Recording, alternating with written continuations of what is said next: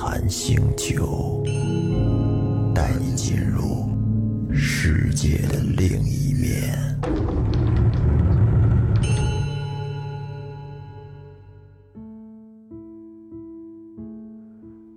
各位听众朋友，大家好，感谢您收听本期的《怪谈星球》，我是老岳。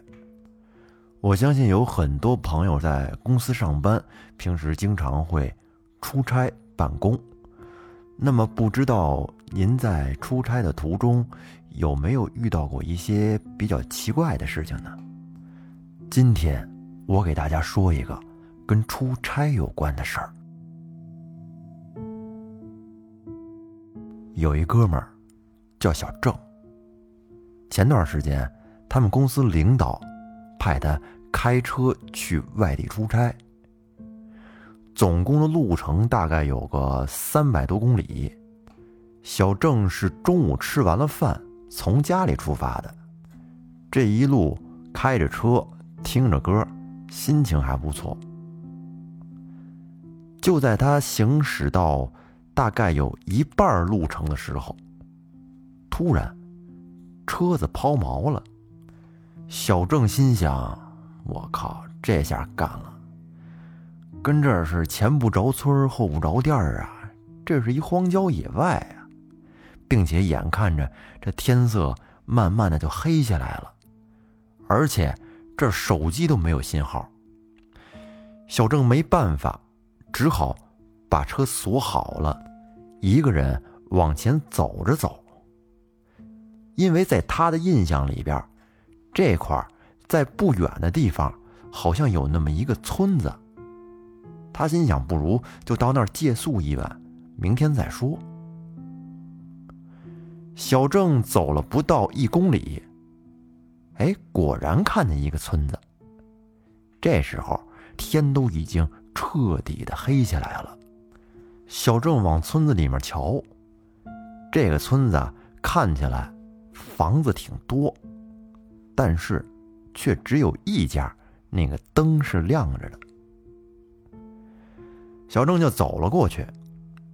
亮灯的人家是一个非常老旧的院子，门是那种双开的老式木门，已经非常破旧了。那门两边的对联都已经褪色成了白色的。咱们大家都知道，对联刚贴上。是红的，但是时间长了之后，经过风吹日晒雨淋的，慢慢就褪色了，就会变成白色。小郑看见从门缝里边射出来一缕昏暗的灯光，他轻轻地敲了敲门。过了一会儿，从里面出来一位老大爷，给小郑开开了门。小郑说：“老爷子，您好。”老爷子说：“啊，怎么着？谁好？我说您好，我车坏了，我想跟您这儿借宿一宿。怎么回事？胳膊坏了。”这老大爷耳朵有点聋，这小郑是费了半天的劲才跟他说明白来龙去脉，怎么回事？老大爷听完倒是非常欢迎。将小郑热情地领进了屋里边，在屋里，本来他正跟老伴儿吃晚饭呢。老大爷的老伴儿告诉我，说村子里的人都搬到镇上去住了，他们俩无儿无女，所以才住在这儿。每天呢，就靠自己种菜种地，过着比较简单而且清苦的生活。这老大娘还跟我说，要是我。再来晚一会儿，他们就都睡觉了。到那会儿，灯一关，整个村子就跟没有人似的。老大爷家里并没有空余的床位给我住，他拿了一把钥匙，跟我说要带我到他弟弟家里去住，因为他弟弟一家都出去打工了，这房子一直空着。小郑跟着老大爷一块来到了他弟弟的房子那儿，这里同样是一个很破旧的小院。但是好在有床。老大爷给小郑把电闸拉开，打开灯，跟小郑交代说：“小伙子，你晚上早点睡，千万不要到处乱走。”老大爷说完就回去了。这间房子是个土坯房，就连地上都是土。由于常年的不住人，显得格外的阴冷潮湿，到处都弥漫着一些泥土和发霉的味道。当然，这些对小郑来说也不算什么，可以忍。但是让小郑有点膈应的是，在这个房子客厅。中堂的墙上挂着一张老奶奶的遗像，这让他心里有种莫名的恐惧感。其实这会儿啊，小郑有点后悔来这儿了。早知道是这样的，还不如跟车上将就一晚上呢。小郑对着那个遗像双手合十，拜了拜，嘴里嘟囔说。有怪莫怪，有怪莫怪，打扰您老人家了，请多多关照。尽管如此，小郑心里还是有点不踏实。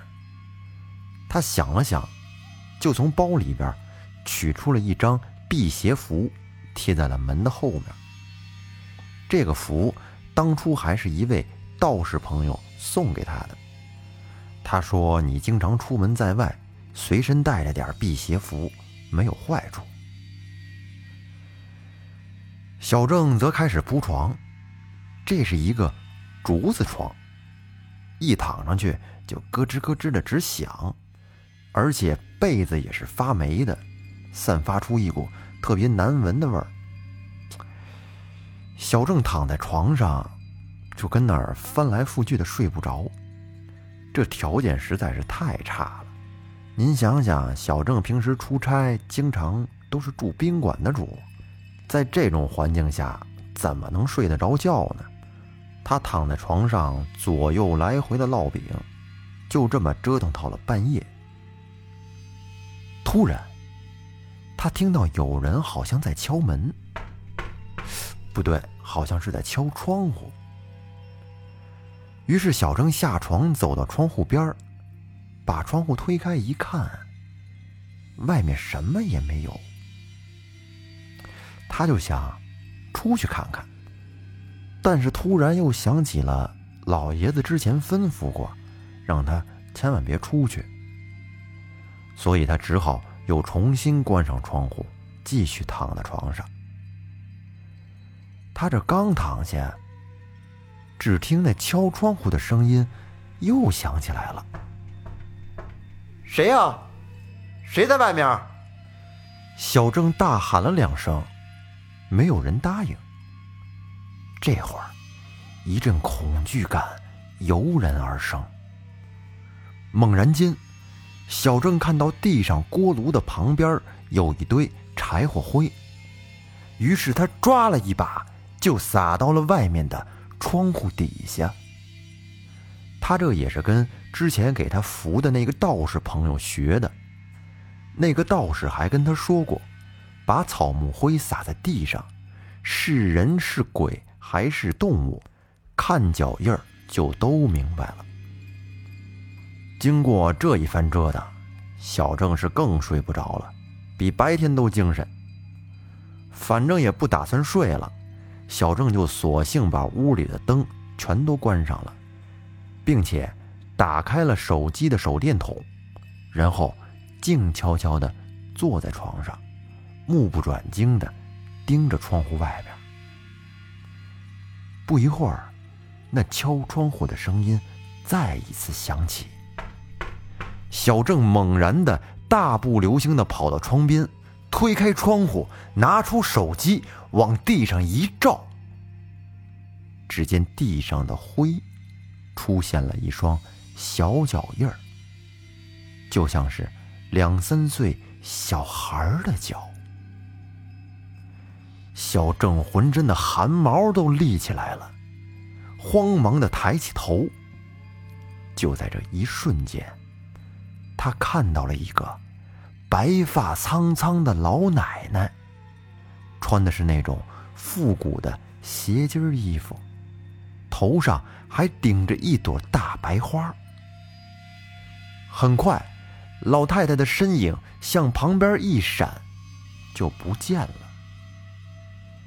小郑尖叫着跌坐在地上，然后又疯狂的爬起来，打开屋里的灯。谁知这一开灯，他又是一阵尖叫，因为他一抬头，正好看到那个遗像，而且遗像里的老奶奶也正看着他。我的天，白头发，斜襟衣裳。